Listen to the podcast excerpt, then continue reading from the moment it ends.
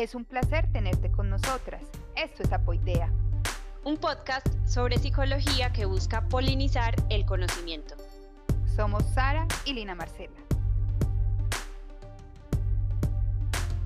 En capítulos anteriores hemos conversado sobre qué son las emociones, mm, también sobre algunos mitos en torno a eh, las emociones eh, e inclusive sobre la inteligencia emocional. Si no nos han escuchado, por favor vayan eh, para que sepan este tema tan maravilloso. Y en esta oportunidad entonces vamos a hablar sobre cómo podemos regular cognitivamente las emociones. Este tema pues responde un poco a, a ese interrogante de, bueno, cierto, yo ya entiendo un poco mejor qué son las emociones, eh, que puede ser verdad o no en torno a eso de la inteligencia emocional o cómo debe comportarme, pero bueno, finalmente, ¿qué cosas puedo hacer yo para mostrar una regulación adecuada de esas emociones, ¿cierto? Que cuando yo las pueda experimentar, la forma en que me relacione con ellas y que me desenvuelva en el contexto, pues sea favorecedora o tenga efectos positivos para mí y para con quienes me estoy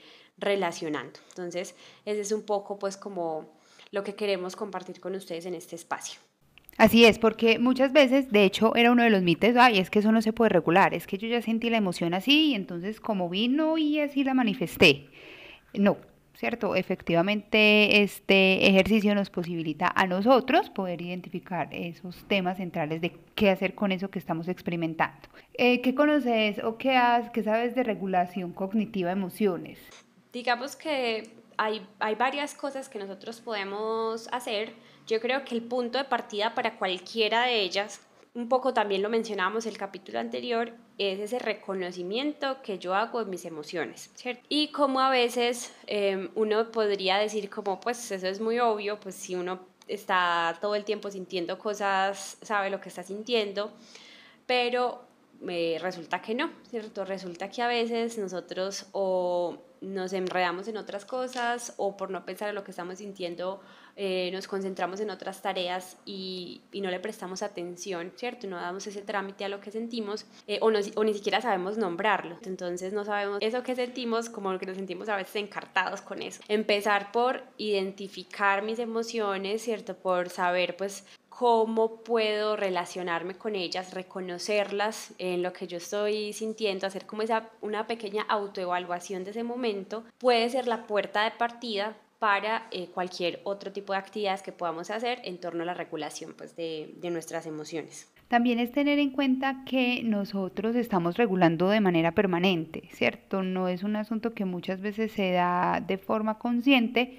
sino que eh, a partir también de esa identificación, entender cómo en ciertos escenarios o ciertas situaciones nos eh, permiten manifestar esa emoción de una manera eh, distinta a como lo haríamos en otros contextos de pronto más, más controlados. Entonces es, es, bien interesante entender cómo con la regulación, y hacemos el énfasis como cognitivo, porque además hay otras formas de, de regularlo ¿cierto? Pero a razón de lo que nosotras hemos podido como encontrar, identificar, inclusive de poner en práctica, eh, porque ese también es el reto de cómo nosotras llevamos eh, a la práctica esto que, que conversamos, pues lo hacemos desde ese enfoque. Entonces, para hacer esa autoevaluación, creo que sería mm, importante, ¿cierto?, resaltar como algunas preguntas o como algunos ítems características, pasos, no sé. Como ciertos elementos que nos pueden servir para ese ejercicio de conciencia. Entonces, la primero sería, bueno, esta emoción, ¿qué nombre le doy? ¿Cierto? Nombrarla es muy importante porque nos ayuda a generar pues como matices, diferencias un poco de eh, lo que voy sintiendo Puede ser que inicialmente no sea el nombre como más preciso, ¿cierto? Que a medida que lo vamos haciendo el ejercicio, ese nombre pueda cambiar, pero nombrarlo nos ayuda a efectivamente identificar ciertos matices en eso que uno puede estar sintiendo y a tenerlo un poco más claro frente a las situaciones pues, que vive. Hay otro asunto que también puede servir mucho y es cómo logramos identificar lo que experimenta nuestro cuerpo en el momento en el que tenemos esa, esa emoción.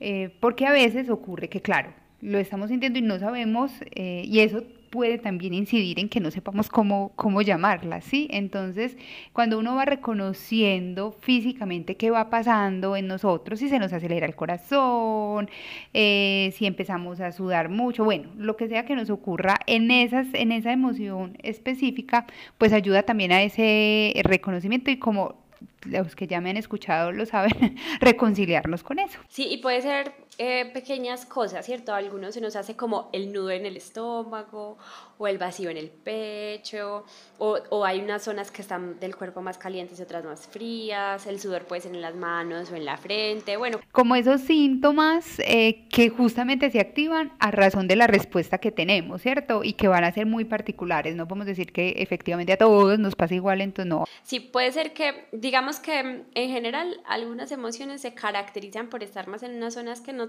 pero puede haber algunas diferencias individuales, algunas características que uno dice, ay, cuando es algo que me genera ansiedad, normalmente está, la característica es este punto, o cuando es algo que me genera rabia, la característica es tal cosa. Y em, ahí vamos como cogiendo detallitos que nos ayudan un poco incluso a anticiparnos, ¿cierto? Porque puede ser que no sea toda la intensidad de la emoción en ese momento, sino que no. Antecitos de que yo sienta algo súper intenso, lo que siento es que me empiezan a sudar las manos y entonces esa, eso me ayuda como a anticiparme. Y eso nos alerta finalmente frente a la situación que, que vamos a, a, vivir y entonces eso nos va a facilitar la regulación. Es que esto es muy maravilloso, si se dan cuenta. Y eh, lo otro es, bueno, que cuáles son los detonadores de esas emociones, especialmente las que sentimos de manera más intensa y sentimos que nos cuesta efectivamente regular. Entonces, bueno, yo siento que cuando estamos discutiendo sobre X temas, o incluso puede ser ciertas configuraciones, por ejemplo, cuando son personas que alzan la voz, pues ni siquiera tiene que ser como un tema en común, sino un elemento que se puede estar dando dentro de esos escenarios y que hace que sea en ciertos escenarios el detonador de una emoción que me cuesta mucho regular, ¿cierto? Entonces eh, yo puedo anticiparme cuando vea que ese elemento está en esa situación, puedo anticiparme precisamente para favorecer esa regulación. Así es. Mira que hace muchos años, muchos, muchos años, estaba en un taller eh, e hice una actividad donde, eh, bueno, en esa época todavía no tenía tanta conciencia ambiental, imprimí un montón de, de emoticones. Los más comunes que, se utilizaban, pues estoy hablando de, de, historia patria, pero entonces el ejercicio en el taller consistía en que cada persona sacaba un emoticón al azar y entonces nos poníamos a tratar de definir cómo llamar esa emoción.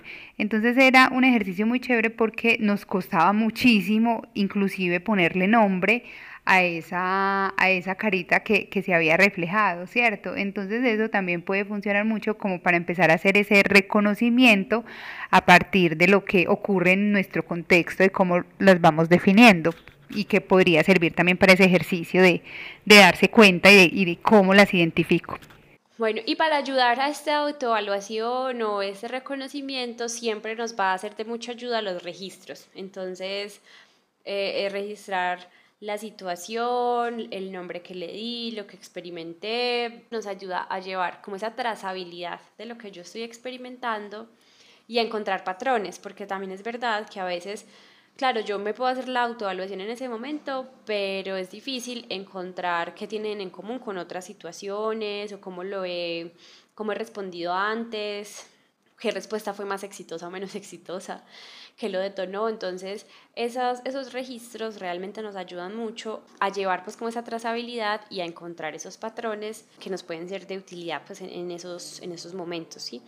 Lo valioso de esos registros es que los retomemos, ¿cierto? No es para dejarlos en el olvido y ya simplemente los registré, sino que efectivamente podamos hacer uso de, de esa información que estamos ahí consignando, eh, que además si lo hacemos en momentos donde de pronto tenemos esa emocionalidad a flor de piel, así con toda la intensidad, pues también nos podrá como ayudar a, a tener una perspectiva mirada de cómo la, la, experimentamos, entonces el poder retomarlo, ¿cierto? No solamente el ejercicio de escribir eh, y consignarlo, sino luego repasar y entonces hacer esa, volver a eso que, que señalamos de ese momento tan particular. Una de las estrategias de regulación cognitiva de emociones que se ha encontrado que tiene efectos positivos para nosotros es la de enfocarse en la solución de los problemas. Eso hace que eh, no nos enganchemos en ciertas situaciones que no vamos a resolver, ¿cierto?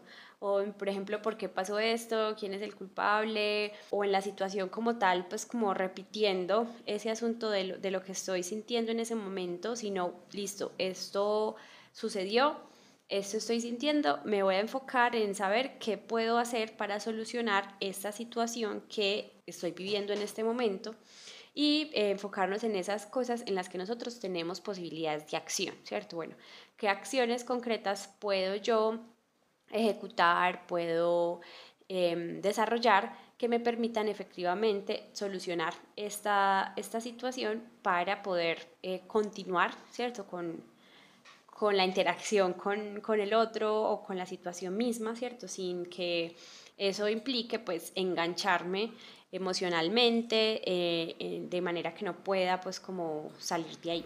Eso nos incluye eh, sí o sí aceptar la situación. Muchísimas veces también creo que nos puede pasar que nos quedamos peleando o en confrontación con la situación, pero, pero ¿por qué lo hice así? Pero, y me quedo pensando y pensando y entonces no duermo de estar pensando en por qué dije esto o debí de haber dicho esto o, es, o por qué esta persona me contestó. Bueno, eh, todo esto pues finalmente es que el primer paso para poder hacer también esa, para concentrarnos en las soluciones es aceptar que hay cosas que ya no podemos hacer ¿sí? Eh, que hay situaciones que son, y entonces nuestro alcance va a estar en cómo logramos identificar, hacer las cosas distinto para que efectivamente no, no vuelvan a empezar, no vuelvan a repetirse de esa manera.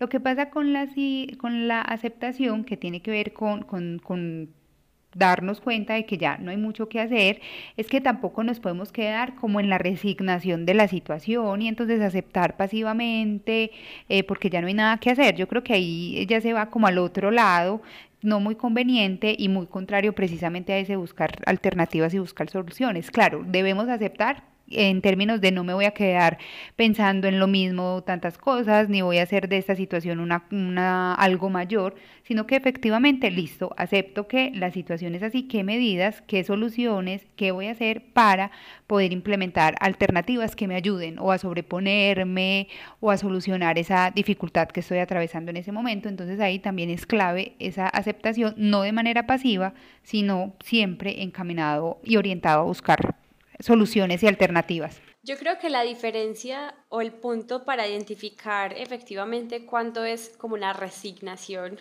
eh, y cuándo es la aceptación de cosas que no puedo cambiar es precisamente esa evaluación que yo hago de la situación y puedo identificar en qué aspectos ya no tengo más incidencia, ¿cierto? Ya efectivamente no, no se puede hacer nada adicional y en qué aspectos yo puedo eh, generar soluciones o em, acciones concretas de mi parte para modificar la situación, ¿cierto? Entonces, en las que efectivamente no haya nada que hacer, pues por ejemplo algo que dije en el pasado, pues ahí yo ya no puedo hacer nada porque ya lo dije, ¿cierto? Ya no puedo desdecirlo, borrarlo, viajar en el tiempo y decir otra cosa.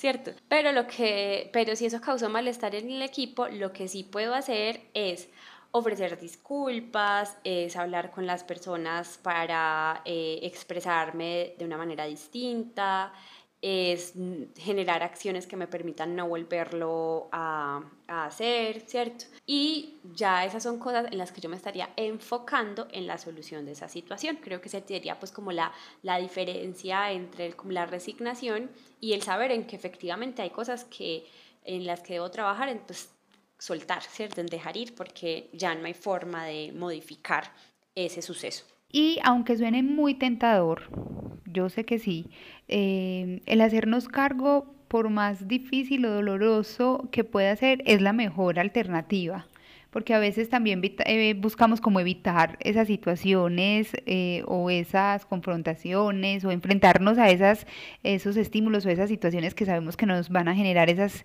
emociones poco placenteras, eh, pero finalmente pues eso no nos va a traer efectos como muy positivos en mediano plazo. Entonces siempre esa alternativa de, de bueno, dar, dar frente y entonces encaminarnos a cómo buscar reevaluar esa situación de otra manera, de cómo podemos aprender de esa, de esa situación, o pese a lo difícil o compleja que puede ser eh, la situación, inclusive lo problemática, focalizar nuestra atención en algún aprendizaje o en alguna consecuencia positiva eh, que se pueda derivar de esa, de esa situación. Eso nos va a ayudar también como a poner en perspectiva lo, lo que nos pasa, cómo podemos lograr darle como su justa medida a lo que estamos viviendo eh, o a lo que estamos atravesando de una manera entonces que podamos focalizarnos en esa, en esa solución. Sí, sobre todo porque efectivamente hay situaciones en las que las acciones que podemos llevar a cabo, la solución de la situación, eh, son muy limitadas.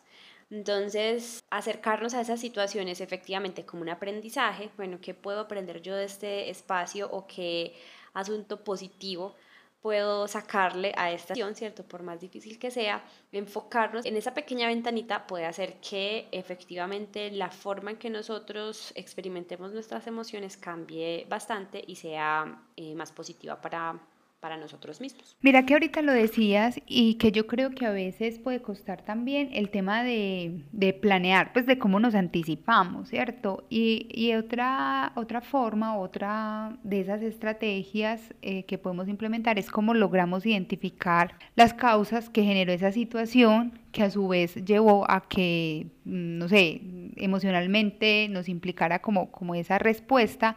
Y entonces cuando nosotros logramos hacer la identificación de esas causas, eh, también nos podemos anticipar a cómo podemos eh, actuar frente a esas situaciones y ya sea, ah, ya sé que cada vez que digo esto, mm, mi mamá se enoja, ¿cierto? ya sé que no voy a decir esto o que voy a buscar otra forma de decirlo porque eso ya no va a generar como ese malestar. Y hay algo que es muy importante, se los mencionamos al, al inicio del programa y es que lo que se busca con estas estrategias no es solamente un beneficio propio, sino que también está dado ese beneficio hacia quienes nos rodean y entonces es un gana-gana que yo creo que vale la pena explorar. Sí, de acuerdo. A veces precisamente lo que, lo que nos queda de aprendizaje es cómo actuar en el futuro. No, no precisamente algo para hacer inmediatamente, sino, bueno, ¿qué puedo hacer en el futuro para evitar situaciones similares o para ir respondiendo mejor? Digamos que contarlo suena muy fácil, ¿cierto? Pero en la cotidianidad seguramente van a experimentar que es bastante complejo estar en una situación donde eh, uno siente cosas muy intensas y desprenderse o alejarse, pues como tomar perspectiva de, de, ese, de ese sentimiento, de esa emoción y reenfocarse en la, en la solución es un poco más complejo, ¿cierto? Yo creo que ahí es algo que hemos también dicho eh, con, que va acompañado con todas las estrategias para lo que sea que hemos hablado aquí, y es la constancia eh, en, la, en, la, implementación de esa acción, porque eh, efectivamente es algo que es muy sencillo a primera vista, eh, que estamos acostumbrados a tener respuestas automáticas de otra manera. Entonces, como eso nos requiere esfuerzo, todo lo que requiera esfuerzo para nosotros, así sea una acción sencilla, va a ser complejo, ¿cierto? Va a ser complejo y sobre todo mantenerla. Entonces, em, es la constancia la que hace que yo realmente pueda cambiar la forma de reaccionar con el tiempo y que en la medida que soy constante en no engancharme con la emoción solamente, sino eh, identificarla, verificar qué es lo que la está desatando y ir a la acción, ¿cierto? Es decir, bueno, lo que, lo que, lo que no puedo cambiar lo acepto, lo que sí lo llevo a la acción eh, eso hace que si yo estoy constantemente en esa, pues como tónica, se vuelva mi respuesta automática. Y en la medida que se vaya volviendo más automática ese comportamiento, más fácil va a ser. Pero eso requiere pues tiempo y constancia para... Eh, poder eh, responder de esa manera en todas las, las, situaciones. Entonces no es como que yo haga eso dos o tres veces y ya de esa manera puedo hacerlo, no, requiere tiempo. E incluso puede ser que en el camino yo me encuentre otra cosa que nunca me había pasado y me desató todo, yo ya llevo un proceso pues súper juicioso y eso me desató una emoción que, mejor dicho, fue súper intensa y yo sienta que, que, es como una recaída, pero pues no, es parte del proceso y del aprendizaje.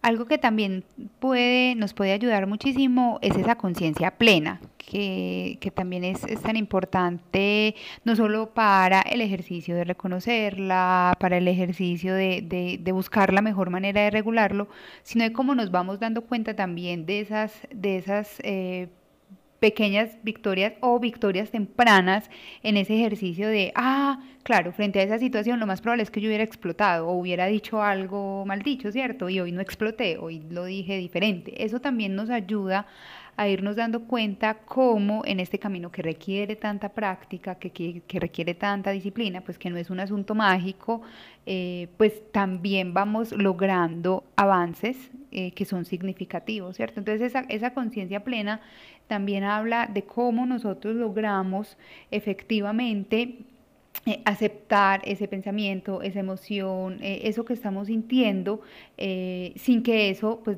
desconozca como todo el proceso que ya que hayamos venido haciendo, ¿cierto? Como realmente ese aquí, ese ahora, que suena también, como vos decís, súper fácil, no es que aquí en el ahora, maravilloso, pero estamos aquí en el ahora, me sonó el celular y ya me fui, ya no estoy aquí, ya estoy allá. Eh, no es tan sencillo, ¿cierto? Y requiere efectivamente de cómo cambiamos ese foco eh, de atención eh, en nosotros, en lo que experimentamos, en lo que sentimos. Y eso que ni siquiera tiene que sonar el celular, uno está hablando con alguien y de repente se da cuenta y está pensando en 10.000 cosas, historias, en, pendientes, en, en el almuerzo. Cualquier cosa, menos en la conversación que está teniendo. Entonces, incluso uno, por ejemplo, uno leyendo un libro y dice, no, me tengo que volver porque mi mente empezó a a divagar. Y entonces está como la falsa creencia de que nuestra concentración no requiere esfuerzo, como pues si es algo que me gusta voy a estar concentrado y no necesariamente, ¿cierto? Tengo que poner ese esfuerzo en mi atención, en lo que estoy haciendo en este momento y en la medida que vaya haciendo eso, soy más capaz de estar más presente y que sí funcione lo de el aquí y el ahora, ¿cierto? Que eso me ayuda a estar un poco más sereno frente a las situaciones que estoy enfrentando y va mucho de la mano con los ejercicios de meditación, pues que ya hemos hablado de eso en otro capítulo. Entonces, bueno, si les interesa pues como ampliar, también los invitamos a que puedan escuchar eso, que repasen ese eh, sobre la meditación en ese capítulo. Mira que hay algo que yo creo, ya lo nombramos, pero a veces también como como la responsabilidad de saber que queremos hacer esto, como que nos imprime una carga adicional. No sé si te ha pasado, pues como, ay, no, yo quiero regular, aprender a regularme. Entonces, cierto, como que eso antes de ser una cosa tranquila y de aceptación y de abrazar y bueno, y de entender, no, antes como que te puede poner una carga, ¿cierto? La idea no es que sea una carga, sino simplemente el cómo vamos siendo conscientes de lo que nos pasa, porque nosotros pues todo el tiempo estamos experimentando esas emociones, eh, todo el ya sabemos que no son buenas, que son malas, pero entonces sí que tenemos unas respuestas distintas y entonces hacer eso, que no sea como una carga extra, ¿cierto? Que no sea como una carga adicional y un peso y, ah, no, yo no quiero, no he podido ni siquiera hacer la meditación para ahora aprender a regular una emoción. No, no se trata de eso, sino de cómo efectivamente logramos apropiar, pues eh, ser conscientes de eso que ya, que ya vivimos y que ya, que ya atravesamos. Sí, pero sí entiendo lo que dices, como bueno, ya como que ya vi que hay una mejor forma de hacerlo, entonces estoy trabajando para ello y siento que es como un deber adicional que tengo que, que cumplir. Y a veces sí puede ser complejo, ¿cierto? Porque yo veo, pues uno mismo ve a otras personas que van por la vida sin que eso sea una necesidad para ellos. Claro, uno a veces, a veces siente eso porque es mucho más cómodo simplemente que no le importe y simplemente comportarse sin mirar como esas consecuencias. Pero seguramente es mucho más gratificante eh, saber que uno sí está teniendo los comportamientos que son coherentes con su forma de pensar y con su forma de relacionarse con el mundo. Y, y, si esto, y si están aquí muchos de nuestros oyentes, seguramente es porque resuenan precisamente con esa información y con querer manifestarse, relacionarse consigo mismos y con otros de una mejor manera. Lo bueno es que igual tiene efectos positivos para nosotros, ¿cierto? No es algo que hacemos pues así porque, ajá, puede ser que sea un poco más complejo, pero al corto, mediano, largo plazo va a tener mejores efectos para nosotros tomar esas acciones. Y que finalmente así habrá alguien que te aprenderá, pues él va a saber que también de la manera más desprevenida alguien, habrá alguien que sí, que sí aprenderá de eso que tú también haces. Entonces yo creo que es, no sé, que precisamente es eso, no cargarnos con eso adicional, sino entender el propósito y la razón por la que cada uno lo hace y cómo desde ahí podremos hacer en este caso particular, algún tipo de, pedagogía, ¿cierto? Pero que ese finalmente no es el objetivo, sino cómo nosotros buscamos experimentar esos estados más de mayor bienestar eh, con lo que hacemos y bueno, eso, eso aprobado. Yo creo que ahí resulta también importante mm, poder contar como con alguien que te pueda ayudar, que a veces es necesario levantar la mano porque yo digo, no, pues yo lo que estoy haciendo lo estoy haciendo muy bien, ¿cierto? Y entonces pues no necesito cambiar nada, yo estoy regulando muy bien mis emociones con el grito que le acaba de pegar a mi hijo, ¿sí? Pero, pero yo creo que, porque creo, y, y hay como una premisa de que partimos de una buena fe, ¿sí? De, de, las cosas que hacemos, pero yo creo que entonces hay, por ejemplo, otra alternativa eh, y otra forma u otra herramienta es poder como contar con un otro que te ayude a darte cuenta de cuándo de pronto no estás utilizando la mejor estrategia o cuando se te está saliendo como la cosa de las manos, no. A veces es difícil autoevaluarnos. Nosotros, eh, por supuesto que en ese proceso de autoconocimiento y las preguntas que hacemos podemos ir identificando cosas, pero para cambios concretos a veces es difícil decir, no sé, una forma de decir algo que no se esté percibiendo bien y yo lo estoy diciendo de la mejor manera que puedo o a veces, por ejemplo, los gestos, que también es complejo regularlos. Entonces... O en una comunicación escrita, por ejemplo, que a veces uno manda el mensaje sin saludar o sin un por favor. Sí, para uno es muy natural eso, porque no, yo es que yo estoy hablando pues con alguien cercano, entonces para mí es como natural, ¿no? Entonces, creo que hay detalles en los que tener al otro que nos dé esa retroalimentación, ¿cierto? Que sea alguien que le tengamos confianza, con el que podamos hablar de qué es lo que queremos, ¿cierto? Bueno, mira, mi meta es en esos espacios de, de reunión poder, no sé, ser más asertivo en, el, cómo digo las cosas, en no quedarme callado y hacer gestos, sino poder eh, compartir la información. Entonces, bueno, como como tener a alguien no es, no es enfocarnos en, bueno, ¿usted qué haría para que el otro nos diga qué hacer? No, es en que nos den una evaluación de cómo ven nuestro comportamiento desde afuera, ¿cierto?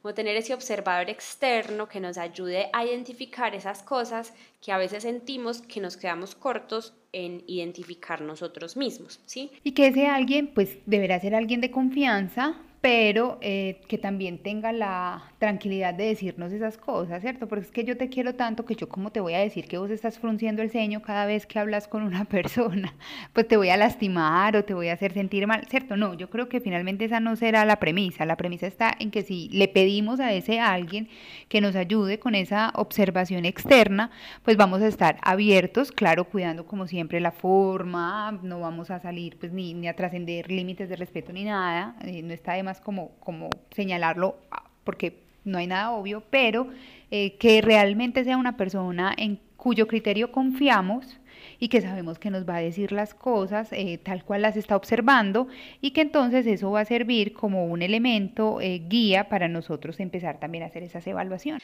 Bueno, y por último, no está de más, saben que siempre lo es invitamos a que todo el que pueda em, inicie su proceso terapéutico, ¿cierto? Que allí van a encontrar un espacio en el que pueden trabajar en esta y muchos otros asuntos de salud mental y que cada uno se pone su propósito. Pues la, la terapia es un sitio donde podemos trabajar en nuestra salud mental y ponernos nuestros propios propósitos, ¿cierto? Cada uno encontrará qué es lo que quiere trabajar eh, en ese espacio y si tienen la oportunidad, pues como de iniciar un proceso de estos sería maravilloso. Invitados a que se den esa oportunidad tan maravillosa em, que está ahí finalmente también para ese crecimiento de vida que yo creo que, que necesitamos tanto, ¿cierto? Entonces, siempre seremos partidarias de que quien dentro de todas las posibilidades puedan contemplar esa, esa alternativa. Bueno, entonces esas son algunas de las estrategias que podemos utilizar para trabajar en la regulación de nuestras emociones